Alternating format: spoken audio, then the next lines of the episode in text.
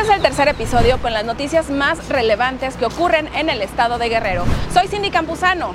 Comenzamos.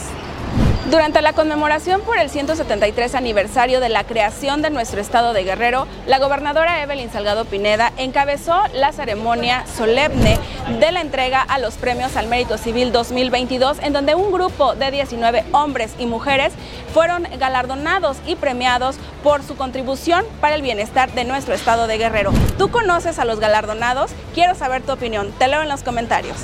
Durante dos años Guerrero se vio paralizado en el tema económico y turístico, esto por la pandemia eh, del COVID-19. Hoy la reactivación económica es una realidad y muestra de ello es lo que dio a conocer hace unos días la Secretaría de Turismo en el estado con el arribo del crucero Norwegian en Cork, quien trae más de 2.000 pasajeros y una tripulación de más de 600 personas. Con esto el puerto de Acapulco vuelve a brillar y con esto también se reactiva la economía del estado de Guerrero. ¿Tú qué opinas del arribo de este crucero a nuestro estado? Te leo en los comentarios. ¿Te acuerdas cómo era antes la celebración del Día de Muertos aquí en Chilpancingo?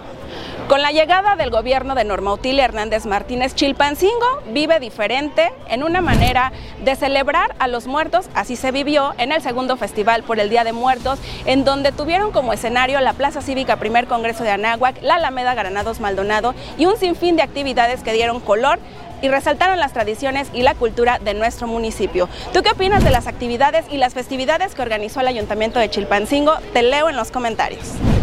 Un gran número de asuntos pendientes se han desahogado en las últimas semanas al interior del Congreso del Estado gracias a la determinación de las y los legisladores. Así lo dio a conocer la diputada Yolotzin Domínguez, quien es presidenta de la Junta de Coordinación Política. Me interesa saber tus comentarios y tu opinión acerca de lo que realizan nuestras y nuestros legisladores. Te leo en los comentarios.